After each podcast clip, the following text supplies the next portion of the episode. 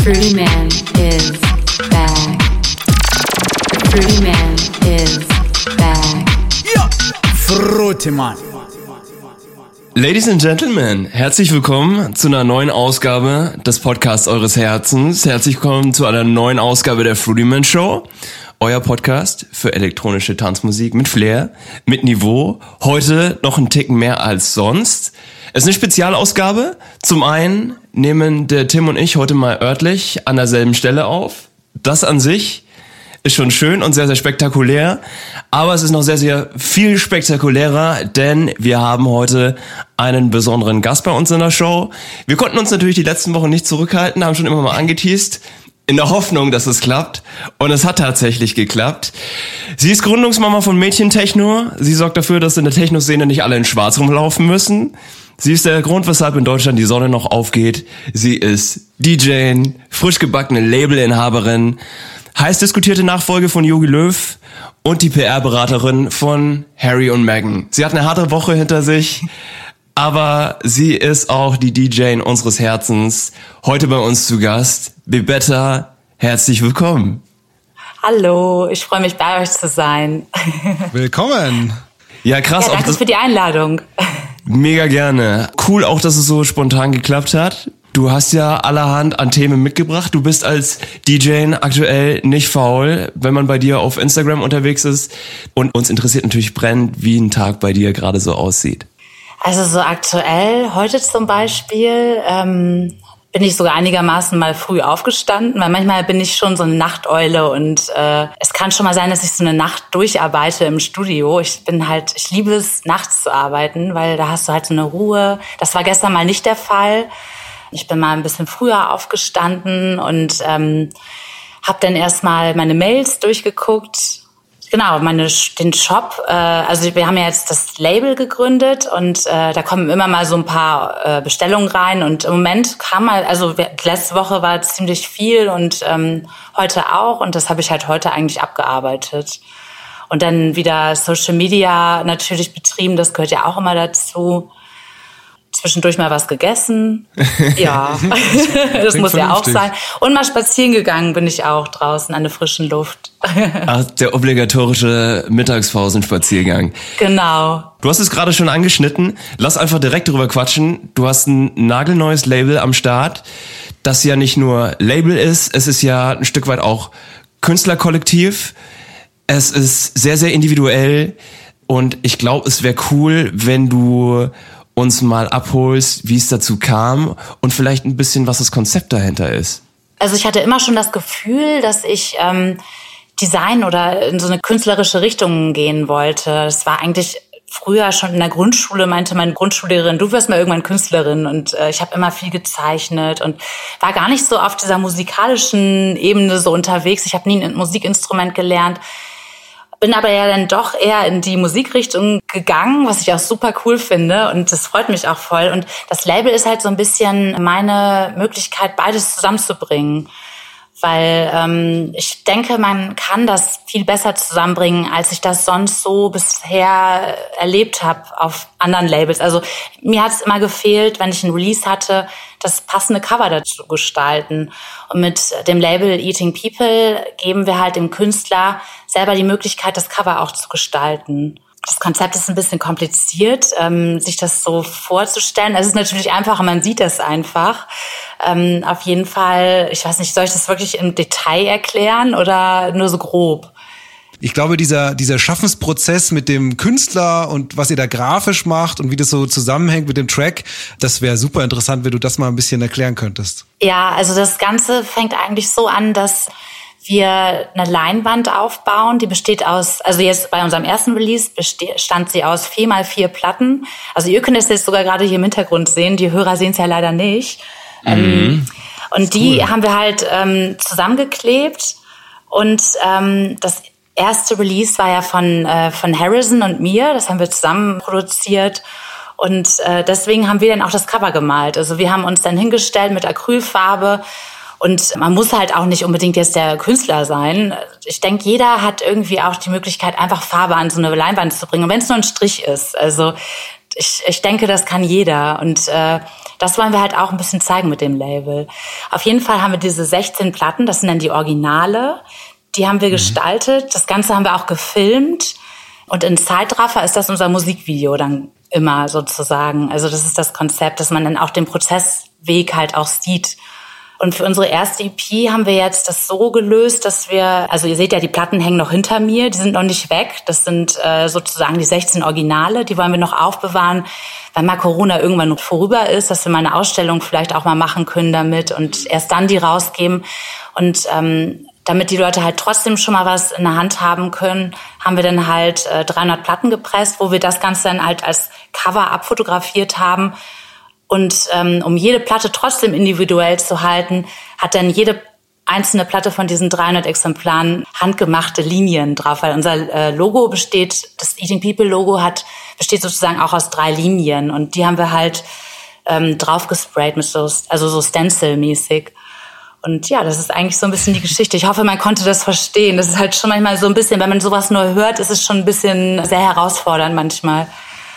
Nee, also das kann man total gut verstehen. Und wenn man bei dir mal auf Instagram oder bei Eating People auf Instagram vorbeischaut, dann versteht man das vor allem sehr, sehr gut. Und äh, erzähl mal ein bisschen, wie seid ihr denn da drauf gekommen? Also ich kann so ein bisschen verstehen, ihr wolltet da irgendwas machen und ihr wolltet das so verbinden, aber es gibt ja so unendlich viele Möglichkeiten, wie man hätte so ein bisschen dieses künstlerische, visuelle verbinden können mit dem künstlerischen, dem auditiven, also der Musik an sich. Und irgendwie habt ihr da jetzt so ein geiles Konzept euch überlegt, was man ja auch super schön übertragen kann, ja, auf irgendwie die nächsten Alben und Künstler, selbst Leute wie wir. Also ich ich überlege mir jetzt gerade, wenn wir bei dir jetzt da bei Eating People wären und du dann sagen wirst, ja, aber eins müsst ihr noch machen, ihr müsst noch hier das Coverart designen und wir sind beide wirklich äh, visuell nicht so stark, ja. Also es ist nicht, bei uns hat die Kunstlehrerin nicht gesagt, dass wir daraus mal was machen sollten, ja.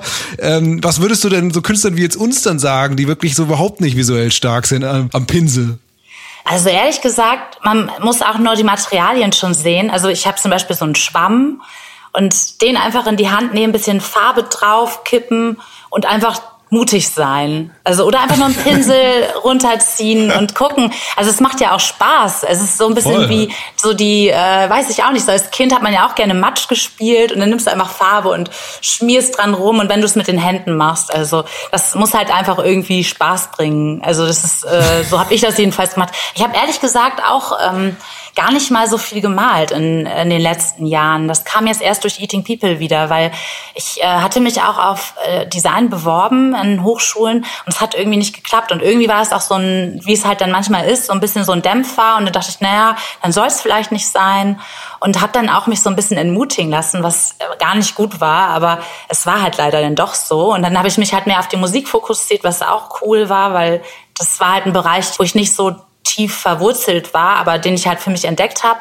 Und jetzt kam halt dieses ganze Design-Ding wieder und ich habe erst auch wieder gemerkt, wie viel Spaß das halt auch bringen kann. Einfach mutig sein und, und wenn es irgendwie mit Farbe an eine Wand klatschen ist. Also das, äh, man muss einfach nur Spaß an der Sache haben. Das ist ja beim Musikmachen auch so, finde ich. Da muss man ich, auch mutig sein. Ich finde es gerade witzig, so DJing als Exit-Strategie, dass du deiner, deiner Leidenschaft für Kunst ein bisschen mehr frönen kannst. Weißt du, mit dem Auflegen verdienen ein bisschen Geld, aber kommt mal lieber zu meiner Ausstellung. Ich habe hab nächste Woche so eine kleine äh, Artshow in Berlin. Ich würde mich freuen, wenn ihr kommt. Ja, ihr könnt auch ja. zu meinem Auftritt. Ne? So. Glaubst du, dieses Maß an Individualität und Liebe zum Detail, dass das was ist, was man in der DJ-Szene so ein bisschen vermisst. Du hast eine sehr, sehr individuelle Labelgestaltung. Du bist auf Social Media auch sehr, sehr individuell unterwegs. Und wenn du jetzt gerade mal dein Instagram-Feed aufmachst, es sind ja alles Livestreams und in das Studio und dann hast du DJs, die halt vor ihren Synthesizern sitzen und gerade halt irgendwie einen Techno-Track zusammenschrauben und niemand fühlt so richtig, weil gerade niemand Bock auf Techno hat und auch nicht im Club feiern kann und Tracks auch gar nicht diese Traktion bekommen, weil du die nicht auf Festivals oder im Club testen kannst. Ja. Muss man als DJ ein bisschen mehr mitbringen mittlerweile als Musik ich weiß nicht, ob man es muss, aber ich mache es halt gerne. Ich finde, das gehört, also für mich gehört es irgendwie ein bisschen zusammen. Wie gesagt, ich habe das immer so ein bisschen vermisst bei den, bei den Labels, dass ich Einfluss aufs Artwork nehmen kann, weil ich mir auch oft eine Geschichte beim Produzieren irgendwie vorstelle. Also im Studio habe ich dann oft irgendwie schon so ja auch eine kleine Story im Kopf. Und ähm, ich meine jetzt äh, ein bisschen Farbe an die Wand klatschen, das drückt jetzt vielleicht nicht unbedingt einen Track aus, aber du hast halt die Möglichkeiten dazu, das zusammenzubringen. Und das finde ich halt super spannend. Also das war auch schon bei meinem ersten Release so. Dass, äh, ich wusste ehrlich gesagt nicht, wie es wie es in der Szene läuft. Ich war total naiv und habe einfach mal meine erste Produktion, die Herr Kapellmeister hieß, einfach mal an meine Lieblingslabels geschickt ohne irgendwie zu wissen, ob was passiert und wie es weitergeht und habe direkt ein Cover-Artwork mitgeschickt, weil ich dachte, das läuft so. Also ich war mhm. wirklich äh, nicht so ganz in diesem ganzen Mechanismus drin und mir hat auch niemand so richtig gesagt, wie das abläuft und habe das halt mitgeschickt und also von den meisten hört man ja eh gar nichts, gar kein Feedback und äh, ein paar haben sich gemeldet und haben halt die meisten haben gesagt, äh, ohne Artwork, äh, das passt bei uns nicht rein, was ich auch verstehen konnte in dem Augenblick, weil dann dachte ich, naja, stimmt, die haben ja eigentlich eher einen eigenen Style. Und äh, ein Label hat dann gesagt, äh, jo, können wir machen. Und äh, dann war ich richtig happy. Dann war das Label halt das Label der Wahl und äh, da habe ich mich echt super gefreut. Also es war für mich schon von Anfang an irgendwie sowas, was zusammengehört. Das ist die perfekte ja. Überleitung. Ich wollte jetzt eh gerade ein bisschen wechseln in Richtung so deinen musikalischen Schaffens und da muss man wirklich bei dir auch beginnen beim Kapellmeister. Und ähm, Domi, du musst mir noch mal ganz kurz zurufen. Du kennst mein äh, Gedächtnis. Wie sind wir denn auf diesen Song aufmerksam geworden? Eine sehr gute Freundin von uns beiden aus Hofheim, der Ort wird im Begriff sein. Ja. Ähm, ne? Wie geil. Spielte, spielt er in deiner Vita auch eine kleine Rolle. Ja. Der Ort Hofheim in der Nähe von Frankfurt. Und äh, unsere gemeinsame Freundin, die hat uns eben diesen Song von dir empfohlen. Die war schon Fan von dir, regelmäßig im Jazzkeller unterwegs. Ach, geil. Und, ja, ja, back in the days. Und meinte so, Jungs, hört mal rein, Kapellmeister. Und dann haben wir uns einen Song angehört, das Video dazu angesehen. Und ja, seit, seitdem verfolgen wir dich auch so ein bisschen. Und jetzt vielleicht auch so die Frage, schämst du dich heute für den Herrn Kapellmeister oder sagst du, ey, das ist so ein, so ein Werk, einfach oldschool, der ist gut und auch das Video dazu, alles genauso, wie es sein soll? Also ich schäme mich dafür nicht. Das ist zwar jetzt nicht mehr so der Sound, den ich produziere, aber man entwickelt sich ja auch immer mit der Zeit. Das ist einfach so und mhm. das gehört halt mit dazu. Und äh, vom Sound her, also das sind halt nicht die aktuellen Sounds, die man jetzt gerade so hört und auch verwendet beim Produzieren. Aber wer weiß, das kommt ja auch immer alles wieder. Es ist ja immer wie so ein Kreislauf. Und äh, also für mich gehört der immer noch dazu. Und äh, ich freue mich, dass der so entstanden ist. Er war halt super lustig, auch in der Produktion. Ich habe mich totgelacht, als ich die dieses Vocal mit mit Elektro, also mit den Beats so zusammengemixt habe. Ich konnte nicht mehr im Studio. Ich dachte so, ey, das kann man das wirklich bringen? Und aber dann dachte ich ja, komm, einfach mal raushauen. Also hat Spaß gemacht. Woher kam eigentlich dieser Vocal? Das war ähm, eine Platte, einfach so eine aus den 20er Jahren. Also als DJ bekommst du ja immer viel Vinyl auch geschenkt. So aus, äh, von meinen Eltern, irgendwelche Freunde oder irgendwelche Verwandten, die dann irgendwie die Sammlung auflösen und dann äh, ja, dann denken die halt immer, ach, da ist ja ein DJ, äh, dann schenken wir mal die Platten. Die können da ja bestimmt irgendwas mit anfangen. Und eigentlich kann man ja eher weniger mit solchen Stücken. Das war ja wirklich so ein Operettenstück. Äh, kann ich normalerweise ja nicht unbedingt äh, jetzt auflegen. Aber ich bin halt wirklich an dem Tag im Studio, dachte ich so, okay, ich ziehe mir jetzt einfach mal blind eine Platte raus, weil ich habe in meinem Studio auch die ganzen Platten stehen gehabt. Und äh, da ist halt wirklich diese Platte bei rausgezogen worden und habe das einfach mal so durchgeskippt und habe ein paar Momente aufgenommen und das dann in das Projekt reingelegt, an dem ich dann halt gerade am Arbeiten war. Und da hat, hat es einfach irgendwie gepasst. Ich muss sagen, der Domi und ich, wir haben den Song wirklich jahrelang aufgelegt und der war immer so ein bisschen zu low von dem, vom Intensitätslevel für unsere selbst. Wir haben ein bisschen in der Zeit härteren Elektrohaus und so gespielt. Aber wir haben den immer relativ kurz vor diesem Main Break mit diesem Vocal, der das Zentrum von dem Track ist, äh, halt eingemixt. Dann ist er, geht er runter und macht diesen Herrn Kapellmeister, sagt ja. so der Ausruf, dann geht wieder die Kick rein und dieser neue Teil und da haben wir dann schon den neuen Song reingefeuert. Aber es hat ihn wahnsinnig flexibel flexibel gemacht, weil wir wirklich in, ich gefühlt über Jahre haben wir eigentlich fast immer den Herrn Kapellmeister kurz mal als Akzentuierung gespielt und alle Leute immer irgendwie ausgerastet, fanden das immer extrem kultig und cool. Das also, war klar. Das war klar. also wirklich cool. echt, echt so eine geile Nummer gemacht. Also das wirklich auch zeitlos. Ich habe ja letztens äh, seit Jahren mal wieder reingehört und ich muss sagen, der ist auch gut gealtert. Also ich nehme den jetzt immer noch ähnlich wahr. Ich finde jetzt fast doch geiler als damals, weil ich jetzt dem Musikgeschmack, also mein persönlicher Musikgeschmack ist es dem, dem Style des gesamten Songs einfach näher. Deswegen, ich habe eigentlich so eine, eine Zuwärtsbewegung eigentlich zu dem Song hingelegt. Du hast ja auch so ein wahnsinnig witziges Video dazu gemacht. Schaut euch das mal an, falls ihr das Video zum Herrn Kapellmeister von Bebetta noch nicht kennt. Gebt es mal auf YouTube ein, da findet ihr das direkt. Und du bist da ja in diesen Spielmannszug da irgendwie am Ende reingelaufen. Also erzähl mal ein bisschen, war das so abgemacht mit dem Bürgermeister von diesem Dörfchen oder wie kam es dazu?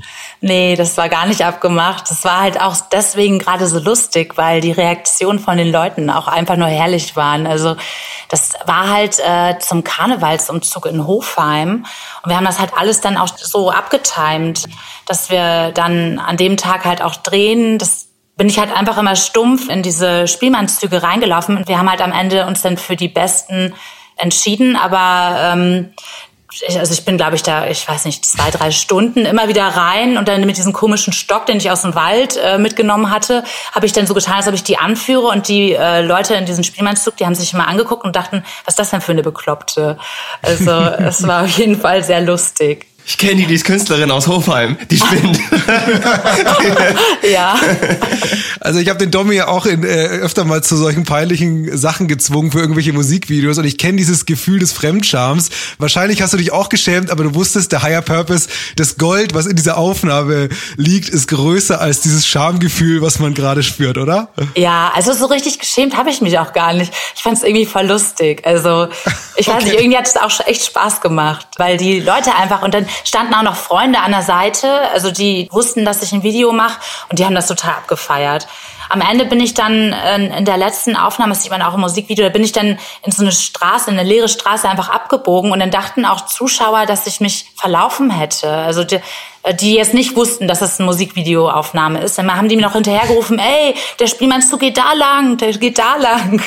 Also es war echt super lustig. Okay, geil. Aber dann sozusagen mit dem Kapellmeister, da warst du ja wirklich so hobbymäßig unterwegs noch. Da warst du ja kein professioneller DJ, so wie du es jetzt bist. Was ist denn dann passiert? Ja, also irgendwie ging es dann immer so weiter. Ich kann auch immer gar nicht so sagen, wo jetzt der Tag war, wo ich dann irgendwie mich als professionellen DJ so angesehen habe. Das war irgendwie so so ein Prozess, der sich so langsam entwickelt hat. Also man hat immer mehr Leute auch kennengelernt, die auch dasselbe tun und man hat sich auch weiterentwickelt in den Musikproduktionen. Ich habe dann immer mehr andere Labels auch kontaktiert. Ist eine spannende Reise auf jeden Fall gewesen bis hierhin. Wenn man dich die letzten acht Jahre, kann man sagen, so beobachtet hat, es wurde ja schon relativ viel und intensiv, was das Auflegen angeht. Wie sieht deine Fünfjahresplanung aus? Hast du einen Businessplan? Hast du einen ETF eingespart? Zahlst du gerade eine Eigentumswohnung ab? Was macht man gerade als DJ mit einer kleinen Pandemieunterbrechung? Naja, abwarten und Tee trinken. Also ähm, da kannst du eigentlich nicht viel machen. Also ich hoffe ja mal, dass vielleicht, wenn das ganze Geimpfe mal so ein bisschen ins Rollen kommt, dass es dann mal endlich wieder Lichtblicke gibt und bis dahin trinke ich echt viel Tee. Ich bin wirklich eine alte Teetante geworden seit dieser ganzen, äh, also schon vorher, aber durch Corona bin ich wirklich enorm die Teetrinkerin geworden. Das hilft auch, also kann ich nur empfehlen. Weil du meintest, du warst vorher schon Teetrinkerin. Steht das dann auch auf deinem Getränkerider? Also quasi die Liste, die du abgibst, quasi an den Veranstalter, damit er dir die Getränke ins DJ-Pult liefert? Schon der Jasmin-Tee. Ja, da steht wirklich äh, grüner Tee und ein Teestöfchen drauf. Das wird zwar in den seltensten Fällen, steht das denn da wirklich, aber wenn es auch da steht, dann nutze ich es auch. Also dann bin ich auch total happy. Wenn es nicht da steht, ist auch okay. Also da würde ich jetzt nicht sagen, ich spiele jetzt nicht, mein grüner Tee ist nicht da. Nee, also das ist, ist halt auch ein kleiner Gag. Ich meine, viele nutzen ja auch so einen Getränke-Rider oder generell, naja, technikmäßig sollte schon eigentlich alles immer so dastehen, aber ähm, viele nutzen ja auch das, um zu gucken, ob überhaupt der Vertrag gelesen wird. Und äh, das ist immer so eine nette Geste, wenn es dann da ist. Auf Ach jeden schön, Fall. weil der Domi von Fünf-Jahres-Strategie gesprochen hat. Vielleicht ist das so ein Zwischenziel auch für dich. Also wenn du irgendwann sagst, der Tee ist nicht da, ich gehe wieder und ziehst es dann durch, dann hast du so einen Fame-Status erreicht, der vielleicht gar nicht so schlecht ist. Oh, ja? Das, das wäre schon hart auf jeden Fall. Aber da bin ich, glaube ich, gar nicht so der Typ für. Ich glaube, das werde ich, würde ich niemals so weit bringen. Also irgendwie, ich weiß nicht. Also ich kann auch ohne Tee spielen, das geht auch. Okay, ja, das ist gut, das ist gut zu wissen. Du hast ja auch so ein bisschen jetzt das ganze Auflegen und das DJing äh, so ein bisschen angesprochen. Vor Corona hat man, finde ich, gemerkt, also du kommst aus Deutschland, da ging natürlich in Deutschland viel ab bei dir, DJing, aber ich finde, so die letzten Jahre hat man gemerkt, es wurde bei dir immer internationaler, auch was die DJ-Engagements anging. Kannst du da mal ein bisschen erzählen, die Bebeta-Internationalisierungsstrategie sozusagen der letzten Jahre, was hast du da so abgeklappert?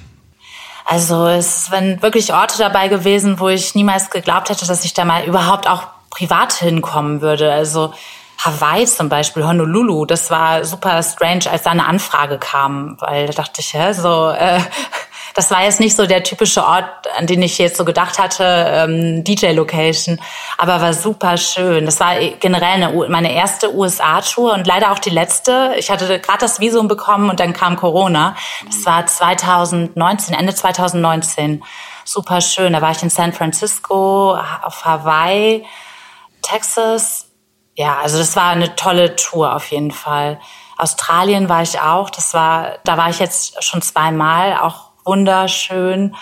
Und als ich da das erste Mal die Anfrage bekommen habe, dachte ich auch Wahnsinn. Also ich hätte niemals überhaupt gedacht, dass ich jetzt äh, mal in der Welt so weit rumtouren werde, weil ich ja eigentlich auch nie jetzt so dieses Ziel hatte, professioneller DJ zu werden. Das hat sich ja eigentlich eher so ergeben. Ich habe mich nie beworben. Also ich habe mich nur ein einziges Mal beworben beim Fusion Festival 2010. Das war die einzige Bewerbung. Und ansonsten waren alles immer nur Anfragen. Das ging halt immer so im kleinen Kreise los. Erst in meiner Heimatstadt Bremen. Dann kamen so die ersten Anfragen aus Oldenburg und so drumherum. Dann Hannover. Der Kreis wurde immer größer und größer.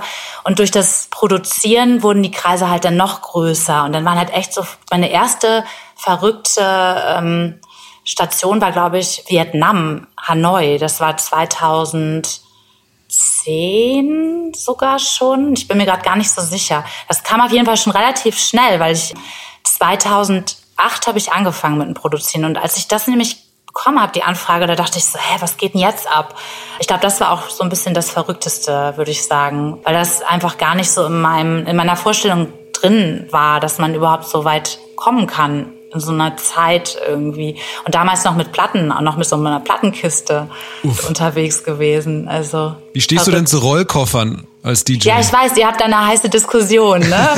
ich, hab, ich bin so ein richtiger Außenseiter. Ich habe wirklich noch so einen Rollkoffer. Aber ich glaube, es liegt auch wirklich daran, wenn du mal einmal als DJ mit Plattenkiste unterwegs warst, dann ist wirklich irgendwie das mit den Rollen, das äh, ist schon eine Entlastung für den Rücken. Und der Vinyl-DJ, der hat halt oft auch schon Rückenprobleme. Ne? Ich glaube, vielleicht auch daher. Weil ich habe durch das Vinyl-Schleppen, meine ersten Plattenkisten waren nämlich ohne Rollen. Und da habe ich zu der Zeit habe ich im fünften Stockwerk gewohnt. Und diese schweren, ich weiß gar nicht mehr, was das für Kisten waren, aber sie waren ultra schwer. Zwei von denen. Und das war schon heftig. Und ich bin jetzt immer noch auf den Rollen hängen geblieben. Und ich bin auch äh, jemand, der, also ich bin auch schon mit so einem Einkaufstrolli auch im Supermarkt gewesen. Ich habe eure Umfrage da ja auch mitgemacht. Das habe ich auch schon gemacht. Also ich schäme mich dann nicht. Ich stehe dazu. Gott sei Dank. Das wäre jetzt sofort meine nächste Frage gewesen. Endlich mal ein Mitstreiter auf meiner Seite, wirklich. Was habe ich mir anhören müssen? Der Einkaufstrolli geht gar nicht klar. Aber sorry, jetzt auch mal eine prominente Fürsprecherin für den Einkaufstrolli. ist mir wichtig. Das gibt mir auch ein gutes Gefühl. Ist halt praktisch, ne? Ja, total. Und ich finde auch, ein Plattenkoffer rechtfertigt auch den Rollkoffer beziehungsweise das Ziehköfferchen in den Club. Jetzt werden natürlich die Disco Boys mit dem Rollköfferchen kommen. mit, mit riesengroßen Gucci-Sonnenbrillen und Glitzerjacketts. Und einfach nur so einen Rollkoffer mit zwei USB-Sticks haben. Dann finde ich schwierig. Aber ja. du bist ja wirklich hart am Arbeiten. Apropos, wo wir gerade bei bei Luxin und Rollköfferchen und Gucci-Sonnenbrillen. Bist du eitel? Ist dir dein Aussehen im Club, ist es dir mega wichtig oder sagst du dir, ey, am Ende steht das Handwerk irgendwie im Fokus, konzentrier dich mal lieber auf die Mucke, anstatt auf mich? Ehrlich gesagt habe ich es schon lieber, wenn das Licht ein bisschen dunkler ist. Ich muss mich jetzt nicht unbedingt verstecken, aber ich finde schon, der Fokus sollte auf der Musik liegen. Aber trotzdem ziehe ich immer gerne Farben an. Ich mag das auch so ein bisschen äh, was Buntes reinzubringen und das äh, gehört für mich genauso dazu. Aber es ist vielleicht auch wieder so ein bisschen mein, mein Design-Ding. Also ich mag's bunt halt, ja. Ich finde, wenn man deine Eitelkeit so ein bisschen diskutiert, dann fällt mir sofort auf, dass du ja eine Serie hast, schon seit langem, die nennt sich Be Better in Bed. Richtig, ja? Ja. Und ich meine, man kann sagen, du bist eitel. Auf der anderen Seite, du sitzt dich im Schlafanzug vor einem Livestream vor äh, hunderten, teilweise tausenden Leuten und äh, legst irgendwelche coolen Tech-House-Techno-Sets auf. Erzähl doch mal ein bisschen, wie kam es denn zu dieser Be Better in Bed Serie und was machst du da eigentlich genau? Das ist 2016 entstanden. Ähm, da war mein Studio noch ein bisschen weiter weg von meiner Wohnung.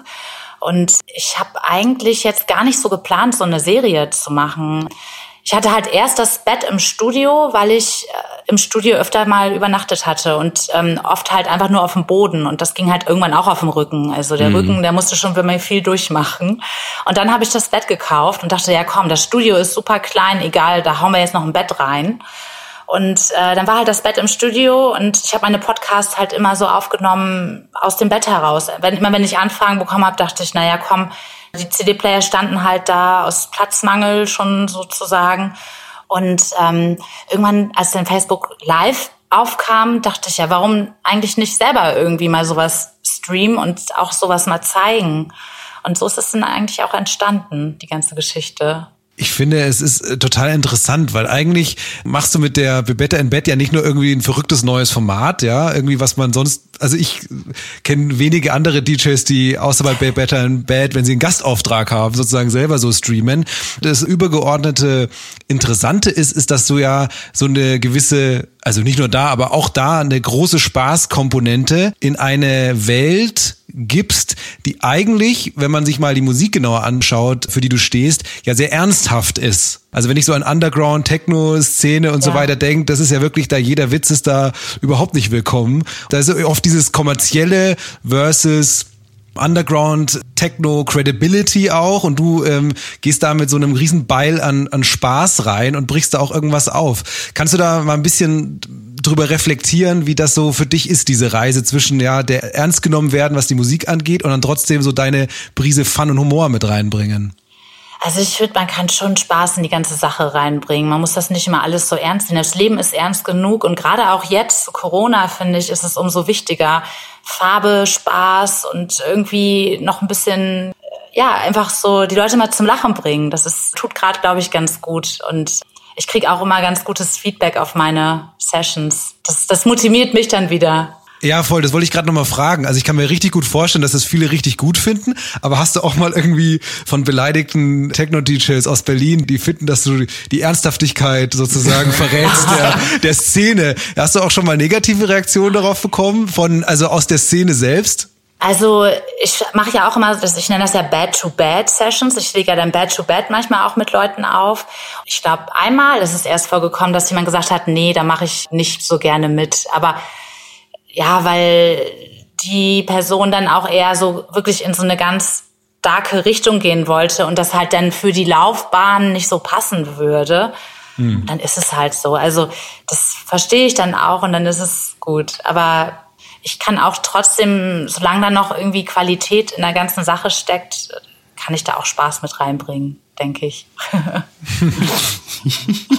Du hast ja auch eine, eine Partyreihe in Berlin. Das wiederum freut mich natürlich. Im Ritter Butzke. Meinst du, das wird in der Form irgendwie nochmal so zurückkommen? Also, dass auch Partycrowd und DJs im Kontext Club nochmal so zusammenfinden wie früher? Also manche denken ja auch, dass vielleicht die Leute so ein bisschen sich an dieses Rumhängen gewöhnt haben, aber ich glaube nicht. Ich, also die Leute in meinem Umfeld, die brennen richtig. Also die, die mhm. warten dass es wieder losgeht. Ja, niemand hält's mehr aus zu Hause. Es sind alle heiß wie Frittenfett. Was ich nochmal fragen wollte, nochmal komplett weg vom Thema. Hast du jetzt während Pandemie, in der Zeit, in der das ja offensichtlich nicht möglich ist, so irgendwelche neuen Marotten und Hobbys entwickelt, jetzt neben Kunst? Ja, auch. Also, naja, okay, äh, ich weiß nicht, ob man das, das kann man, glaube ich, weiß nicht, ob man das als Kunst betiteln kann. Ich habe angefangen zu bommeln. Ich mache so komische Bommel. also ich glaube manchmal auch ja, ich glaube, ich werde manchmal auch so ein bisschen verrückt in dieser ganzen Zeit. Manchmal habe ich so verrückte Momente und das beruhigt mich dann. Dann bommel ich erstmal so ein bisschen und da kommen manchmal so ganz komische Dinge heraus. Also ich habe sogar gelernt, das habe ich einfach so aus Try and Error mäßig einfach probiert, Gesichter in diese Bommel reinzumachen. Also drifte so ein bisschen ab von dem ganzen DJ-Ding, aber es ist äh, super lustig und dann habe ich auch für meine Story das Bommelhoroskop entdeckt. Also ich mache dann immer so ein Wochenhoroskop, wo man dann immer abstimmen kann, wird es gut oder schlecht, kommt der fröhliche Bommel oder der traurige Bommel. Ja, also mal gucken, ob ich die Pandemie noch so einigermaßen klar überstehe. So. die, die, kannst, die kannst du eigentlich nicht mehr tragen. So, wie, weißt du, wie die, wie die Frau im Park bei Kevin allein in New York, die noch mit den Tauben abhängt. So kommt so mit Wetter, mit so 10.000 Bommeln und so einem kompletten Bommelanzug. Aber why not? Hey, ich sagte, die Bommeldichte hier in diesem Raum, die war mal eine Zeit lang echt hoch. Ich hatte so viele Bommel, aber dann kam halt diese ganzen Eating People Bestellungen, die Plattenbestellungen, da habe ich dann überall Bommel reingeworfen, weil die Bommel müssen halt sich auch in der Welt verbreiten. Das ist halt äh, meine Aufgabe. Jetzt ist die Bommeldichte wieder ein bisschen gesunken, aber ja, das kann ich ja wieder nachholen. Also. ich finde, der Bommelanzug ist ein ganz gutes Stichwort. Wie ist man als DJ oder DJ noch individuell und hebt man sich von anderen Leuten ab? Ich finde, über Musik ist es echt schwierig geworden. Social Media spielt klar eine Rolle. Was ist deine Erfahrung? Also ich selber bin so, wie ich bin. Ich schäme mich irgendwie nicht. Ich haue irgendwie raus und wenn es Bommeln ist oder mit irgendwie so Trolleys einkaufen gehen, ist mir egal. Und ich glaube, man muss einfach selber sich treu sein in der ganzen Geschichte. Und wenn man halt, wenn es nur so ist, dass man halt nur schwarz trägt oder so, dann kann das auch funktionieren. Also ich glaube, man muss einfach nur zu sich selber stehen. Das ist so ein bisschen mein Gefühl, weil man muss jetzt nicht immer unbedingt dann da noch ein großes Kunstprojekt raushauen oder so. Das ist ja, ist vielleicht so ein bisschen eher so mein Ding, das, was ich halt mag. Es gibt genügend Beispiele, wo Leute einfach nur so straight ihre Musik produzieren, schwarz anziehen und keinen Trara drumherum machen. Das kann genauso funktionieren. Und ich glaube, da gibt's eigentlich gar kein richtiges Rezept. Ich glaube, du musst auch manchmal Glück haben und du musst auch einfach zu dir selber stehen. Das ist ein ganz gutes Stichwort. Wir müssen kurz über ein Thema sprechen, was dir jetzt garantiert ein bisschen auf die Nerven gehen wird. Aber keine, keine Angst, wir machen es auch nur ganz, ganz kurz. ja, Das Thema Frauen und DJs. Also vielleicht mal, um kurz die Faktenlage zu klären. Die DJ-Welt ist ja eine extremst männerdominierte Welt. Also würdest du wahrscheinlich nicht in allen Interviews, die du bisher geführt hast, immer genervt werden mit irgendwelchen frauenspezifischen Fragen. Ich versuche mich mal ein bisschen äh, hoffnungsvoll mit einem anderen Enkel vielleicht zu, ähm, zu nähern, dem ganzen Thema. Und im Endeffekt haben wir wir ja gerade global irgendwie einen Trend, dass so das ganze Thema Diversity and Inclusion, ob das jetzt am Arbeitsplatz ist oder auch in anderen Kontexten wie der DJ-Szene, natürlich jetzt auch generell gesellschaftlich einfach hochkocht durch verschiedenste Entwicklungen. Und äh, wir halten das natürlich alle für natürlich super. Und Gender ist natürlich ein Thema, aber irgendwie äh, ethnischer Hintergrund, Bildungsstand, Alter, es gibt so viele Möglichkeiten, wie Menschen irgendwo diskriminiert werden. Und die Frage ist natürlich erstmal, das anzuerkennen zunächst mal und sich dann zu überlegen, wie man dem denn entgegen entgegenwirken kann und das vielleicht auch sinnvoll ist. Ne? Und ich denke mal, in allermeisten Fällen, vielleicht in allen Fällen ist es natürlich nicht nur sinnvoll, sondern absolut äh, wichtig. Jetzt haben wir sozusagen vor dem Hintergrund trotzdem den Fall, dass es immer noch einfach super wenige Frauen gibt, die DJ-mäßig aktiv sind. Jetzt bist du ja eine, die relativ früh schon angefangen hat. Allein in den letzten zehn Jahren, ich weiß nicht, ob es eine Einbildung ist, hatte ich den Eindruck, dass es schon der Anteil wächst. Vielleicht mal als erste Frage, kannst du dir erklären, warum das Ganze so männlich dominiert passiert ist bislang in der DJ-Szene? Ja, also ich habe das Gefühl, dass bei Frauen, also Frauen sind jetzt nicht so, dass die so mit aller Gewalt auf Bühnen vielleicht wollen. Also so war es bei mir. Ich kann jetzt von mir sprechen und auch von so ein paar Mädels, die ich auch selber kenne, die auch auflegen.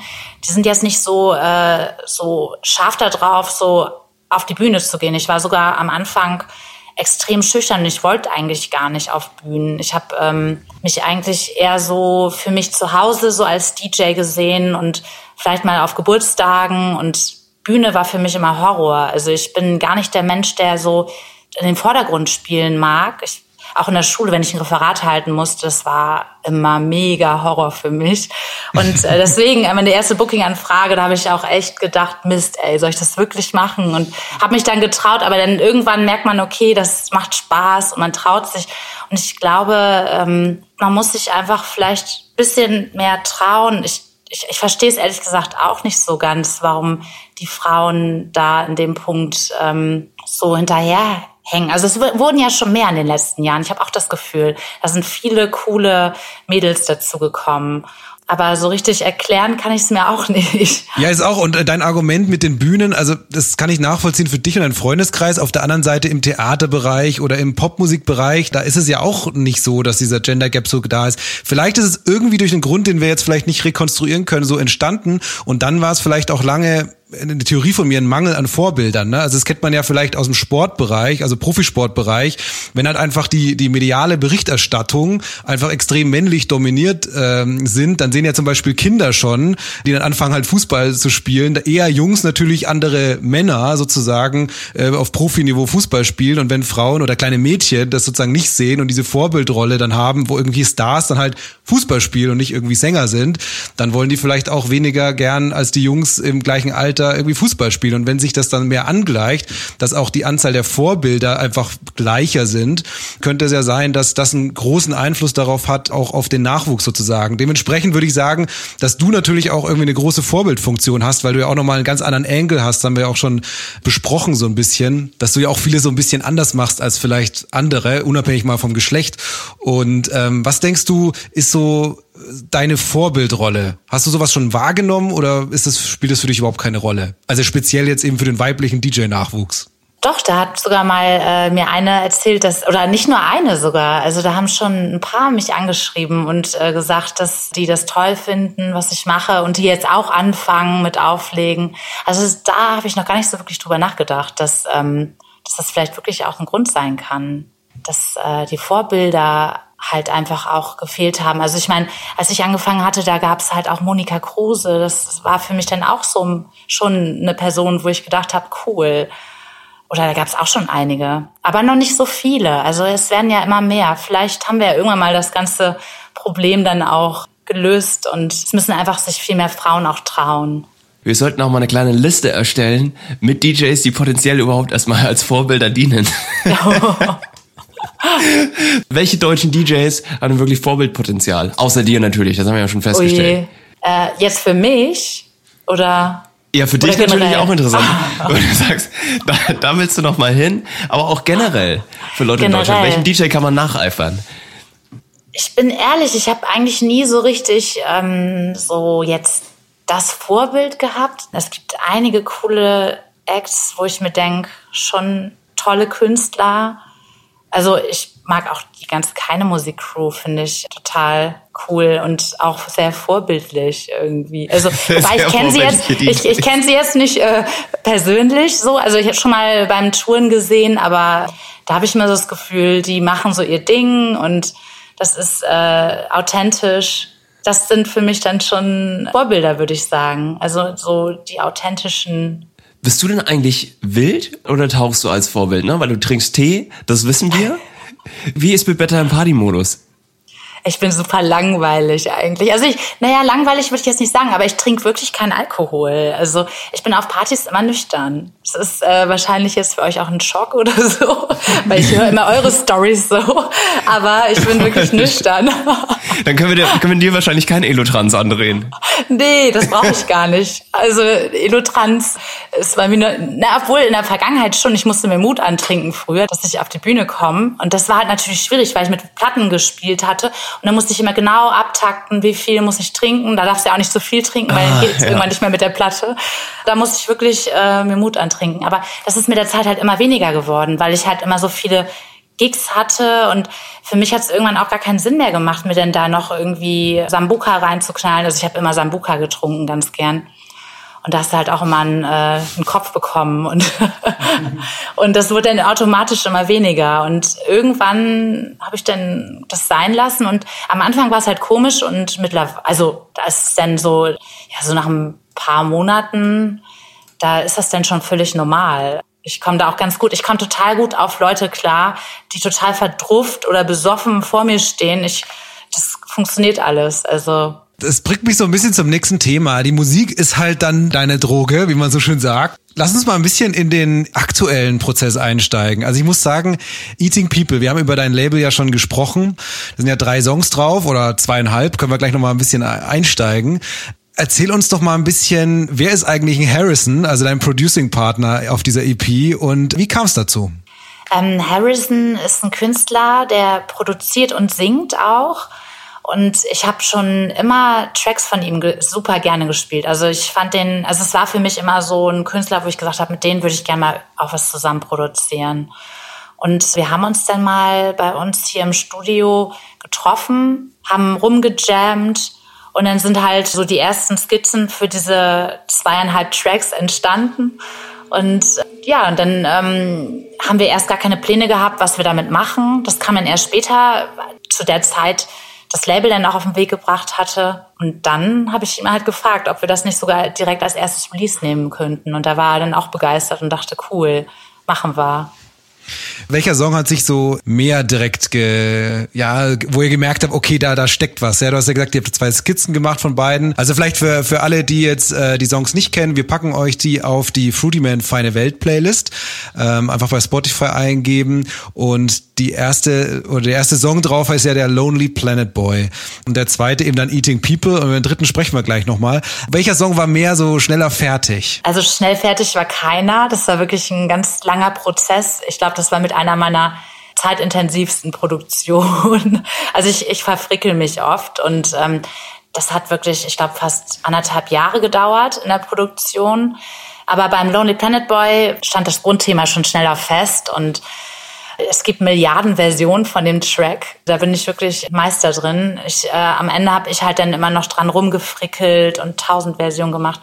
Der Eating People Track, der, da gab es auch tausend Versionen von, aber ich würde sagen, da gab es noch mehr ähm, als beim Lonely Planet Boy. Also ich muss sagen, der Lonely Planet Boy äh, wirklich jetzt sau oft gehört. Ich glaube, das ist der Song, den ich in den letzten eineinhalb Monaten, also wirklich kein Witz, mit Abstand am meisten gehört habe.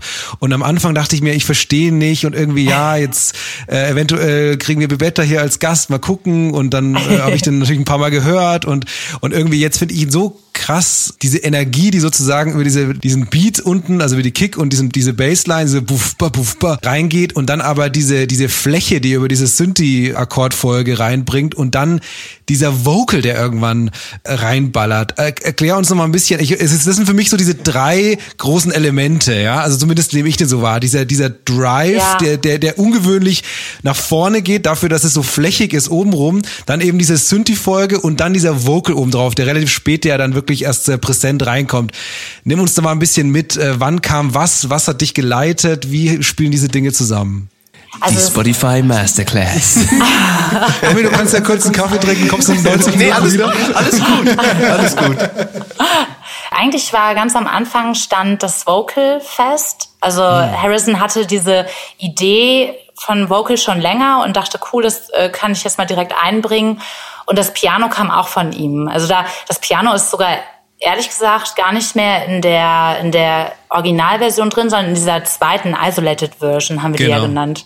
Ja. Und äh, von dem Piano habe ich dann die Synth sozusagen abgeleitet und die Harmonien weitergeführt. Und ja, so ist das eigentlich dann so entstanden. Also Vocal und Piano waren zuerst da und dann ist alles andere drumherum entstanden. Ja, das war die Freeman Show. Nächste Woche dann mit Hans Zimmer. Spaß, Spaß. Tim, du darfst, du darfst noch fragen. Okay, okay, okay. Ich brauche noch eine. Ich brauche noch eine. Es ist ja total was Besonderes. Ja, du hast ja diese EP rausgebracht, die ja für dich ja auch diesen Start von diesem Label markiert oder für euch. Du hast überhaupt nicht wirklich groß Feedback bekommen bisher in den Clubs und so weiter. Normalerweise, wenn es kein Corona wäre, dann hättest du das Ding schon in jedem Ding gespielt, wahrscheinlich schon 50 Mal Feedback und weißt genau, wie reagieren die Leute. Da ist bisher relativ wenig, ne? oder? Naja, also ich habe den Track ja anderthalb Jahre oder vielleicht sogar zwei Jahre hier gehabt. Ich habe den davor an jedem Wochenende gespielt und äh, diese ah. Feedbacks haben mir natürlich enorm geholfen. Also das merke ich jetzt auch, wenn ich jetzt produziere, dass da fehlen einfach die Leute. Also da kann man nichts machen. Manchmal merkt man ja schon, wenn man da mal wieder ein Set spielt, wenn die Übergänge mit den neuen Produktionen funktionieren, das ist schon mal ein guter Hinweis, dass es vielleicht auch im Club funktionieren könnte, aber trotzdem weiß man nicht, ob der Track wirklich cool ist. Also das ist wirklich schwierig. Aber Lonely Planet Boy, der ist, das, das ist schon eigentlich ein alter Track sozusagen. Und den konnte ich noch äh, vor Corona spielen. Und der hatte sogar schon vor Corona den Namen Lonely Planet Boy. Das ist schon ein bisschen unheimlich. Als ich den Track ähm, so arrangiert hatte, hatte ich auch so ein bisschen so eine Vorstellung von einer einsamen Welt. Also auf dieser Isolated Version ist das, kommt das vielleicht noch ein bisschen klarer rüber. Da wollte ich so ein bisschen wie so ein Weltall-Feeling produzieren. Und habe mir da irgendwie die ganze Zeit so einen einsamen Menschen im Weltall vorgestellt, der so, der so auf diese Welt runterschaut, die total zerstört ist und er ist einfach so der letzte Überlebende. Und dann kam halt Corona und ich dachte, krass, weil der Name stand shit. vorher fest. Ja, das ist... War, Der Better war ist schuld. Ja, ich hoffe nicht. Aber groß, große Vision gehabt. Also krass, dass sie dann auch so eingetroffen ist, aber irgendwie dann wahnsinnig stimmig. leider, leider. Gut, es hat, es hat eine kleine Pandemie mit einhergebracht, aber es ist eine runde Story, kann man auf jeden Ja, Fall es ist sagen. wirklich ein rundes Paket, oder? Also, naja, also ich meine, ich hatte halt nicht unbedingt eine Pandemie im Kopf. Ich dachte halt eher so, dass wir uns einfach selber zerstören. Obwohl man weiß ja nicht, ob die Pandemie vielleicht am Ende auch von uns ausgelöst ist. Das ist halt, ja, das weiß man ja alles nicht. Vollkommen richtig. Ähm, der zweite Song, Eating People. Vielleicht da ganz kurz auch dazu. Den habe ich am Anfang also noch viel weniger verstanden. Tim versteht die Musik ah, einfach wahnsinnig ich schlecht. verstehe, ich verstehe die Frau einfach nicht. Ich verstehe sie nicht. Denkt es zu Hause wie so ein verrückter Professor. Was will sie mir damit sagen? Naja, und dann aber mein Wendepunkt bei Eating People, muss ich sagen. Also beim zweiten Song, da habe ich irgendwo auf Insta oder YouTube irgendwo habe ich, also Stichwort Pandemie, man denkt, es ist eine globale Pandemie, aber irgendwo in Südamerika gibt's doch irgendwelche geilen Open-Air-Partys. Irgendwo habe ich gesehen, dass irgendwelche DJs, die in so einem coolen DJ-Booth stehen, auf so einer Open-Air-Fläche, diesen Song ballern und der Drop kracht rein und dann habe ich es noch dreimal gehört auf Spotify und ich habe gesehen sozusagen, wie die Leute reagiert haben. Ich glaube, das hast du in irgendeiner Story repostet, glaube ich. Ja, Könnte- ja, erinnere jetzt weiß ich, gerade. das war aber Australien. Das waren Ach, welche aus Australien. Australien, genau, ja. Ich habe gerade gedacht, so Afrika, da ist ja schon wieder normale Welt. Ja, Ja, ja, da ist genau. schon wieder alles gut. Die sind zwar super isoliert, aber haben das irgendwie ganz gut im Griff bekommen. Naja, jedenfalls, das habe ich gesehen, wie Leute da abfeiern und äh, auch mit total verzerrtem Sound über diese Videoqualität. Und dann habe ich ihn auch verstanden. Und jetzt habe ich ihn ein paar Mal gehört und jetzt habe ich ihn verstanden. Jetzt freue ich mich wirklich, wenn Corona irgendwann mal vorbei ist und wir wieder Party machen können, wenn man mal den wirklich durch eine laute Anlage hört und dann auch nicht nur, nicht nur hört, sondern auch spürt im Bauch. Also das ist wirklich eine krasse Nummer. Ganz kurz zur letzten Isolated Version von eben Lonely Planet Boy. Die hast du noch ganz kurz hier angesprochen vorab. Domi lacht schon. Und dann spiele ich wieder. Überleg dir schon mal eine seichte popkulturelle Frage, Domi. Ähm, was hat's mit dieser Isolated Version auf sich? Ich, Ich verstehe es einfach nicht. ich möchte diese EP verstehen. Und wenn es das Letzte ist, was ich hier tue. Also die Isolated Version gibt's auch nur im digitalen Release. Das ist halt äh, so eine dritte Version. Auf der Vinyl selber ist die hinten direkt im Anschluss von dem Lonely Planet Boy einfach hinten weiterlaufend dran. Ah, okay. So ein bisschen wie so eine Hidden Version. Und die Isolated Version, wie gesagt, ich bin totaler Chaot beim Produzieren. Ich verwerfe oft Versionen und die schiebe ich immer nach rechts. Dann setze ich wieder alles nach links und fange wieder von vorne an. Und dann habe ich teilweise so Projekt und Projekt und immer weiter. Und als dann Lonely Planet Boy für mich so einigermaßen okay war, war halt rechts immer noch dieses Stückchen da dran. Und dann dachte ich, oh, irgendwie gefällt mir das auch. Also eine unausgearbeitete Version vom Lonely Planet Boy, die nochmal so ein bisschen in eine andere Richtung geht. Dann dachte ich, äh, lass einfach mal den Rest da dran. Also für eine Platte ist das cool. Also wenn du das auf einer Platte hörst, dann läuft das erstmal in so einem Nichts rein. Und dann hat man auch so ein bisschen dieses Schwebegefühl von Weltall, finde ich. Da ist so ein Piep, Piep, wie so ein UFO-Sound so ein bisschen. Und ich weiß nicht, irgendwie hatte ich da dann so diese Version, dass es eigentlich ganz gut passt. Und so ein bisschen diese Isolated Version, die hat mir auch so ein bisschen das Gefühl gegeben, dass das alles so ein bisschen wie so ein Happy End auch vielleicht ausgeht, weil da ist auch erst alles so ein bisschen äh, trist am Anfang und dann kommt so dieses Piano, das ist ein bisschen positiver. Ich habe auch so Festival-Sounds eingearbeitet, also du hörst auch Leute jubeln. Das tut auch mal ganz gut, das jetzt so in dieser Zeit zu hören, wo du so gar keine Leute mehr jubeln hörst. Und äh, das hatte ich halt damals sogar schon so eingebaut. Und ähm, ja, es war ist halt so ein bisschen wie so eine wie so eine andere Version vom Lonely Planet Boy. Ach, wonderful, wonderful. Hast du jetzt alles verstanden, was du Ich verstehen habe jetzt, wolltest? ich habe jetzt alles verstanden. Ich habe meine Hausaufgaben sind erledigt. Ja, jetzt können wir uns mal den leichten Themen widmen. Äh, jetzt habe ich meinen Zettel abgearbeitet. Dobby, was hast du für uns? hast, hast du noch ein bisschen Zeit für uns? Du hast ja vorhin schon gesagt, du bist Ja. Nachteule oder bist du im Stress? Nee, nee, ich hab Zeit. Okay, das ist sehr schön. Du weißt ja, wir sind große Fans von Kategorien bei uns in der Sendung. Es gibt das Gute der Woche, aber es gibt natürlich auch den Hater der Woche.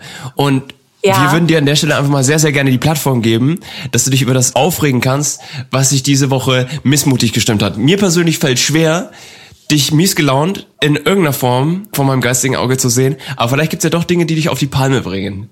Also mich bringt schon einige Dinge auf die Palme, aber wenn ich darüber sprechen soll, fällt mir nichts ein. Du bist auch einfach ein sehr sonniges Gemüt. Ah, ich kann, ich kann aber auch äh, sehr unsonnig sein. Da bei mir kann auch manchmal Gewitter aufziehen. Oh. aber natürlich kennt man mich dann auch nicht so. Aber ähm, Straßenverkehr regt mich immer auf. Aber ich fahre halt auch kein Auto mehr. Das ist auch ganz gut so, mhm. weil also früher bin ich Auto gefahren viel und ähm, da bin ich froh, dass ich das jetzt nicht mehr tue, weil das war für mich immer Stress und Aufregung und ja, da bin ich froh, dass ich da raus bin. Ich habe kein Auto mehr. Ich kann mir aber nicht vorstellen, dass du, dass du aus deinem Auto rausbrüllst. aber Ach, ist aber auch bestimmt schon mal vorgekommen, aber ist lange her. Sehr lange her. Gibt's was, was dich beim, beim Auflegen auf die Palme bringt? Da ist es schwierig. Also natürlich wenn äh, Leute ins Mischpult reingreifen. Aber da bin ich auch erstmal, ich bin nicht so, dass ich mich dann direkt aufrege, sondern ich äh, gucke mir dann oft Leute an und sehe, okay, der ist gerade auf einem anderen Planeten irgendwie. Und dann versuche ich immer so ein bisschen den erstmal so freundlich auf den, auf den nächsten Planeten zu schicken. Also ich meine, da kann man den Leuten ja auch nicht böse sein. Also das ist ja eigentlich auch so ein bisschen, ein Clubraum ist ja auch ein bisschen dazu da, dass man halt auch Freiheiten ausleben kann. Aber da muss man natürlich auch so ein bisschen zurechtweisen und sagen, okay, hier ist halt nicht so deine Zone, geh mal ein bisschen weiter. Aber ja, das ist natürlich nicht so schön, wenn Leute ins Mischpult greifen. Das freut einen DJ nicht so sehr. Wie ist es denn eigentlich? Du hast ja sicherlich ab und zu mal Warm-up-DJs, die sagen so ein bisschen die, die Crowd aufheizen, bis du dann übernimmst. So ein lässiges Triple an David Guetta Songs, um die Leute nochmal richtig in Stimmung zu bringen, bevor übergeben wird an dich. Was löst das bei dir aus? Naja, man freut sich nicht, aber oft ist es ja dann auch so, dass das wenn halt Warm-up-DJs sowas bringen, dann fehlt vielleicht die Erfahrung und ich bin da nie böse. Ich äh, denke mir dann so ein bisschen so, hm, naja, es ist jetzt vielleicht nicht optimal. Ich habe auch mal ein Warm-up gehabt, der hat so äh, irgendwie alle Bebetta-Tracks gespielt. Und ich glaube, das war aber gut gemeint. aber es ist halt dann echt schwer, wenn du dann da so... Einen Moment, Herr Kapellmeister, zeig noch so auf dich. Yeah, ja, yeah, yeah. Das war, das war echt super lustig dann irgendwie auch schon wieder, aber irgendwie auch frustrierend, weil dann denkt man sich so, hm, okay, was mache ich denn jetzt? Also ich äh, war auch mal Warm-up-DJ und habe mir bestimmt auch nicht immer perfekte Sets gemacht. Ich habe mich aber schon immer sehr informiert über die DJs, die vor mir, äh, die nach mir dann gespielt haben. Aber man muss ja auch erstmal in alles so reinkommen. Also man, man kann ja nicht von allen immer direkt verlangen, perfekt zu sein. Das ist halt äh, nicht so. Du bist kein guter Ansprechpartner ja. für den Hater der Woche. Das habe ich jetzt schon festgestellt. Nee, Aber Domi, nee. vielleicht ein anderer Ansatz. Ich halte auch ungern.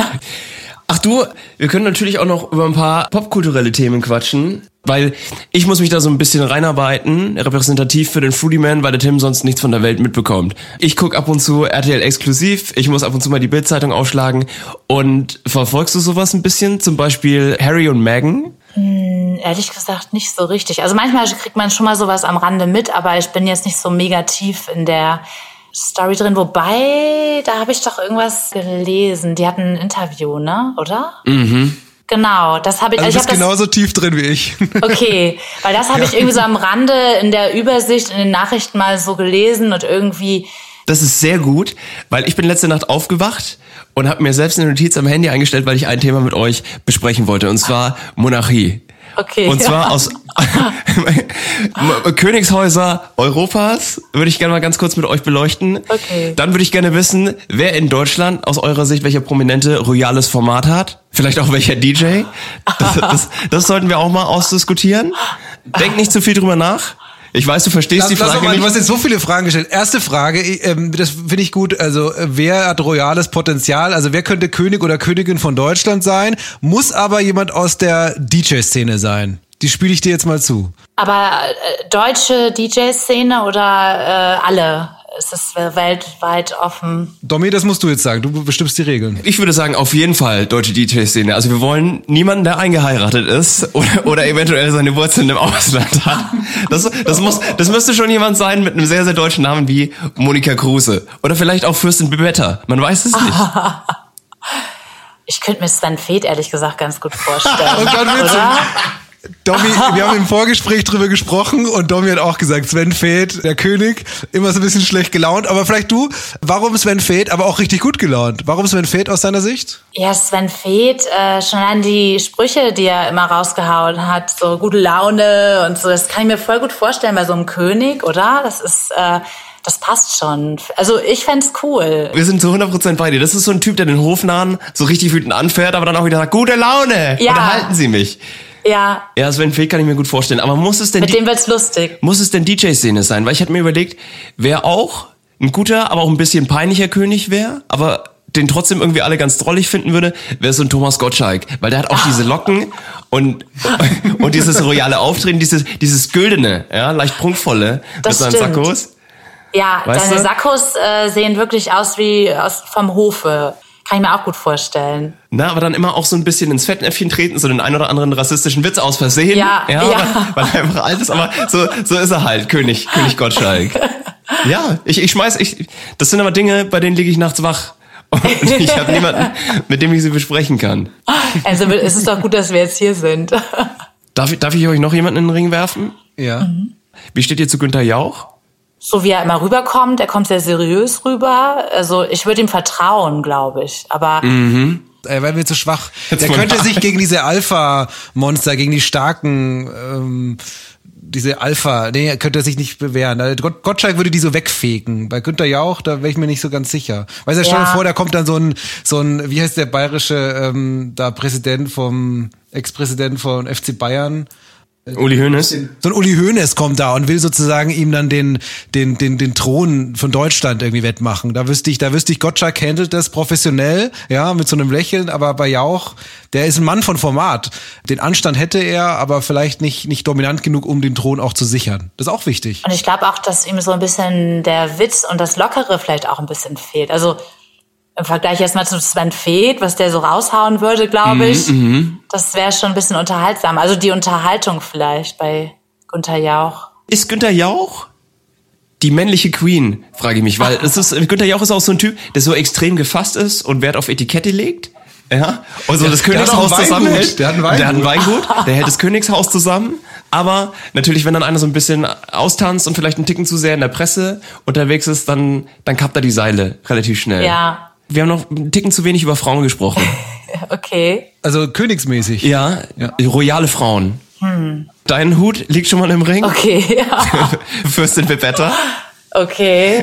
Ich finde, es ist die, die Prinzessin, die Prinzessin. Weißt du, wenn man sagt, so die junge, flippige Prinzessin, die wird in vielleicht dann in 20, 25 Jahren mal den Thronnachfolge antreten, ja, aber ist jetzt noch so ein bisschen ja, verspielt wahrscheinlich, aber ne? ver Ja. verspielt, ja. Ja. Aber das Ernsthafte, das kommt dann mit den Jahren. Ich glaube, so eine Ähm, Königin, die so. bommelt, das irgendwie wird ein bisschen merkwürdig äh, rüberkommen. Also, ja, ich glaube, da wäre er, wenn dann Prinzessin, glaube ich, eher.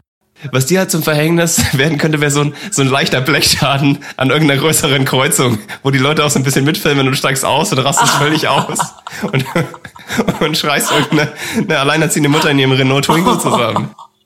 Deswegen fährst du vielleicht kein Auto mehr. Ja, es ist Selbstschutz, ne? Ich finde übrigens wahnsinnig witzig, wie wir jetzt hier ewig über Bommeln sprechen. Und wir wissen natürlich aufgrund unserer Vorrecherche, was Bommeln ist. Wir lösen es mal nicht auf. Ich glaube, viele Hörer fragen sich gerade, was ist denn eigentlich Bommeln? Ja, aber lass es mal nicht erklären. Vielleicht so äh, weibliche Königinnen äh, aus der DJ-Szene, so, so Techno-Legenden, so wie äh, Ellen Alien, sowas in die Richtung. Also die wäre ganz schön crazy, oder? Ellen Alien wäre wär ganz schön crazy, fände ich aber auch lustig. Also ich bin ja auch immer, ich mag Craziness. Ja, und ich glaube, ein bisschen Craziness als Königin ist auch nicht schlecht oder als der, der oberste Herrscher eines, Landes, weil die Leute auch ein bisschen Angst haben. Die denken, so, oh, wenn ich da jetzt, äh, dann, dann flippt die wieder Ja. aus und macht irgendwas total Verrücktes, ja. Schlägt aus in alle Richtungen. Craziness im Positiven, aber auch, wo man sagt, da muss man ein Genau, bisschen das hat auch was Autoritäres dann, ne? Also Ja, aber sind, sind die Deutschen schon so weit für so viel Craziness? Ach, Wer, natürlich. wer ist denn die Grand Dame der DJ-Szene in Deutschland? Also ich finde, Monika Kruse ist schon so ein Name irgendwie. Der könnte ich das auch zutrauen. Also die ist bodenständig, irgendwie sympathisch. Gut, Tommy. Ähm, Ich muss, ich muss es auch aufhören. Ich, ich, ich habe da noch mal ein anderes Bild im Kopf, aber wir lassen das jetzt heute. Ich habe ich hab euch jetzt hier einmal durch, die, durch meine royalen Gedanken gezogen, aber vielen Dank für euren Input. Das gibt mir, Gerne, ra gerne raus, das Bild. Also äh, ich fände es interessant. Ja, ich. das, das, ja, ich, ich glaube einfach, dass, dass Deutschland noch nicht so weit ist für, für Crazy Monarchen und ich glaube, dass die Deutschen eher auf so eine, auf so eine Judith Rakers, Tagesschausprecherin, zurückfallen würden. Oder so eine, So eine Barbara Schöneberger Stimmt, ja. vielleicht auch. Weißt du? Das würde niemandem wehtun. Ja, wahrscheinlich, ja. Ja, aber die Deutschen, die sehen sich auch so ein bisschen nach Glamour. Das war damals wie bei diesem zu Gutenberg, als der Politiker da so ein bisschen im royalen Hauch da aufkam, bevor er wieder gefallen ist, ja, äh, mit seiner Doktorarbeit und ein paar anderen äh, semi semi guten Sachen. Das so ein bisschen ist schon schön, ne? Absurd dieses System Monarchie, ne, dass man einfach irgendwelche Leute auswählt, die dann regieren und dann vererben die das einfach an ihre Nachkommen. Aber wenn es der richtige König oder die richtige Königin ist, dann warum nicht? Ja. Aber ganz ehrlich, Angela Merkel war jetzt auch irgendwie wie eine Ja. Königin. Ja? Also einfach aufgrund der Dauer der, der Amtszeit und so. Und ja. Aber das Aufbrechen von, von bestehenden Strukturen, das man jetzt am englischen Königshaus sieht, ja, und auch, du hast dich vorhin wahnsinnig gefreut, die Tatsache, dass die mal so ein bisschen aufs Dach kriegen und so mal ein bisschen aufbröckeln. Gibt's sowas auch in der deutschen Club- und Festivallandschaft? Weil ich finde, da weißt du wahrscheinlich noch mal einen Ticken besser Bescheid, Better. Es gibt ja wahnsinnig starre Strukturen, was Festivals angeht und die entsprechenden Line-Ups dazu. Gefühlt hast du bei manchen, bei manchen Festivals und Clubs jedes Wochenende dieselben fünf DJs oder, oder Labels, die DJs stellen. Was muss denn passieren, dass man da mal ein bisschen offener wird? Weil an sich sollte ja Musik und DJing den Leuten neue Musik immer wieder nahebringen. Ja, ich weiß, was du meinst. Ich merke das auch selber. Ähm, Im Sommer, wenn man dann so von Festival zu Festival tourt, dann denke ich mal, okay, hier ist ja dasselbe Line-Up wie davor. Und es ist, es ist schon wirklich so, ich glaube, es ist halt auch so ein bisschen so eine Bequemlichkeit, weil ähm, das funktioniert. Und äh, die Booker, die gucken halt, wer funktioniert, wer ist gerade aktuell. Und das sind halt dann gerade wahrscheinlich die, die überall spielen. Ich fände es natürlich auch spannend, wenn man mehr Variation hätte, aber ich glaube, da müsste man auch mehr Mut aufbringen. Und da es ja auch äh, dabei um viel Geld geht, du musst ja dann Tickets verkaufen.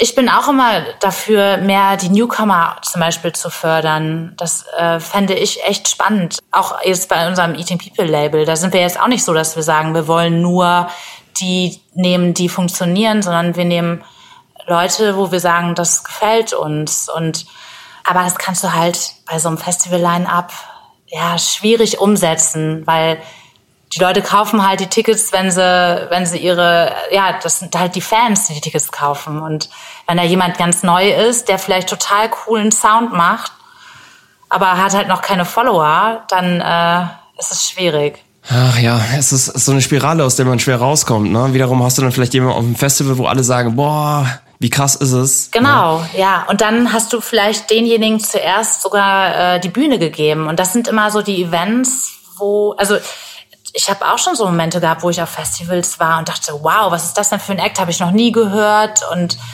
merkt man sich dann auch irgendwie. Und äh, dann auf einmal merkt man, okay, der wird immer mehr gebucht und dann ist da irgendwie so eine Spirale losgetreten. Aber es ist halt schwierig. Jetzt hast du für dein Label eine, eine Philosophie an Leuten, die du dir wünschst oder vorstellst oder möchtest, dass sie auf deinem Label veröffentlichen? Wäre natürlich schön, wenn man irgendwann wie so einen Freundeskreis hätte, aber ich glaube, das ist echt so schwer, weil äh, ich meine, wir kriegen auch jetzt schon extrem viel Promos von Leuten, obwohl ich noch nie einen Aufruf gemacht habe. Also wir haben noch nie irgendwie gesagt, hier, das ist unsere Promo-Mail, schickt uns bitte Promos, weil viele Releases können wir halt auch nicht so raushauen durch das ganze Konzept. Das ist halt ein bisschen schwerfälliger, wobei wir auch schon eventuell eine Idee haben, wie man das alles ein bisschen schneller umsetzen kann, aber es ist noch nicht so ganz klar, ob das alles klappt. Unser nächstes Release wird von jemandem sein, der hat noch nie einen Release gehabt. Also da habe ich einen Track gehört in so einer Vorstellungsrunde auf Twitch, ähm, wo DJs oder Produzenten halt Newcomer Feedback geben zu ihren Tracks. Das hatte ich mir angeguckt und habe diesen Track gehört und dachte, wow, voll cool. Und äh, der heißt Ego Tape super cooler Produzent, hat aber noch nie einen Release gehabt. Und da habe ich gesagt, cool, lass den äh, mal schnappen. Ganz andere Art von Musik. Es ist gar nicht mal so dieses Clubmäßige, sondern eher so ein bisschen was für zu Hause. Aber dann machen wir halt coole Remixe dazu, dass man das auch, wenn es mal wieder losgeht in den Clubs, dass man das dann halt auch spielen kann. Und ja, so könnte man das dann halt angehen. Also da, da bin ich total äh, offen und gucke auch, wie sich das entwickelt. Und ich meine, wir machen das Label ja auch zu dritt. Da muss jeder immer so ein bisschen auch sagen, wie der Geschmack auch ist. Oder wahrscheinlich gucken wir dann auch in unserem Freundeskreis, da produzieren ja auch einige. Und ich glaube, da muss ich, das muss ich jetzt erstmal alles so bilden. Das ist alles noch so frisch und neu. Das äh, werden wir dann sehen in so ein, zwei Jahren. Bin ich mal gespannt, wo das denn noch hinführt. Ja, wir auch. Ähm, du weißt ja, wir haben eine ähm, Playlist zu unserem Podcast, die Fruityman Feine Welt, von der habe ich vorhin schon gesprochen. Hast du vielleicht ein, zwei Songs, wo du Bock hast, dass wir die vielleicht da drauf packen? Ja, oh je, mein Problem ist immer Tracknamen. Das ist wirklich das allergrößte Problem. Also ich weiß von André Lodemann, da gibt's äh, gerade so ein neues Release. Ich glaube, das heißt Still Searching. Oh je. Pass auf, wir machen es einfach so. Du sagst uns das im Nachhinein nochmal, wenn wir hier Genau. die Aufnahme stoppen in den nächsten sechseinhalb Stunden. Ich fühle mich gerade wie in so einem sieben-Stunden-Set mit Domi und ich sage ich will heim, ich will ein Taxi, bitte lass mich heim, kannst du den Rest noch machen? Und ihr zwei habt da einen längeren Atem, das merke ich schon. Aber pass auf, du, du schickst uns dann ein, zwei Sachen, äh, wo du sagst, da hast du Bock drauf, dass wir das auf die Playlist packen und dann machen wir das und dann danken wir dir schon mal für deine Musikwünsche hier. Ja, cool, mache ich. Gerne. Super. Nee, ich glaube, du Arme, wir haben dich jetzt an dem, an dem Dienstagabend ganz schön strapaziert und totgelabert. Ach was. Ich habe überhaupt nicht den Eindruck. Ich habe der Einzige, der hier gelitten hat. Jetzt in den letzten fünf Minuten, der einfach ins Bett will, bin ich. Aber ich habe ich schaue in eure Gesichter und ich habe das Gefühl, ihr seid jetzt langsam so warm, ihr zwei. Und, und jetzt kann es hier so losgehen. Aber ich glaube, Domi, wir sind schon richtig lange drauf für unsere Verhältnisse. Ich brauche jetzt mal so eine richtig solide Abmoderation. Und nicht mehr mit so einem kleinen Haken noch über irgendwie so eine royale Geschichte. Ja, ich sehe hier noch auf unseren Shownotes noch ein paar so Themen, wo man noch richtig deep diven kann. äh, aber wir können, äh, wir werden ja mal wieder einladen irgendwann, ja. Äh, und dann können wir mal nach dem aktuellen Status-Update äh, fragen, was Eating People angeht und so weiter. Es ist nicht das letzte Mal. Sehr gerne. Eigene Lagerhalle, Logistikzentrum, Genau. Kunstatelier. Eating People Supply Chain Management läuft. Sehr gerne. Nee, liebe Wetter, vielen Dank für deine Zeit. Es hat sehr viel Spaß gemacht. Wir hoffen dir auch ein bisschen. Auf jeden Fall. Ich höre auch echt immer total gerne eure Podcasts. Das macht richtig Spaß, um mal Feedback da zu lassen. Ach, das freut uns sehr. Das ist sehr nett. Auch danke für die Promo. Du hast ja heute mitbekommen, du hast mit Tim auf jeden Fall einen, einen flammenden, einen flammenden Chirurgen deiner musikalischen Arbeit, der sich da nochmal durcharbeitet. Und ey, wir wünschen dir auf jeden Fall mega viel Erfolg mit dem Label. Machst du weiter? Auch, dass du nach der Pandemie mal wieder ordentlich ein paar Clubbretter rausballern kannst. Wir Ja. sind auf jeden Fall gerne da. Schreib uns bitte auf die Gästeliste, das nur an der Stelle. Und dann sehen, wir, sehen wir uns äh, bald wieder und dir einen wunderschönen Abend. Super. Wünsche ich euch auch. Vielen Dank für die Einladung. Sehr gerne. Mach's gut. Ciao. Ciao.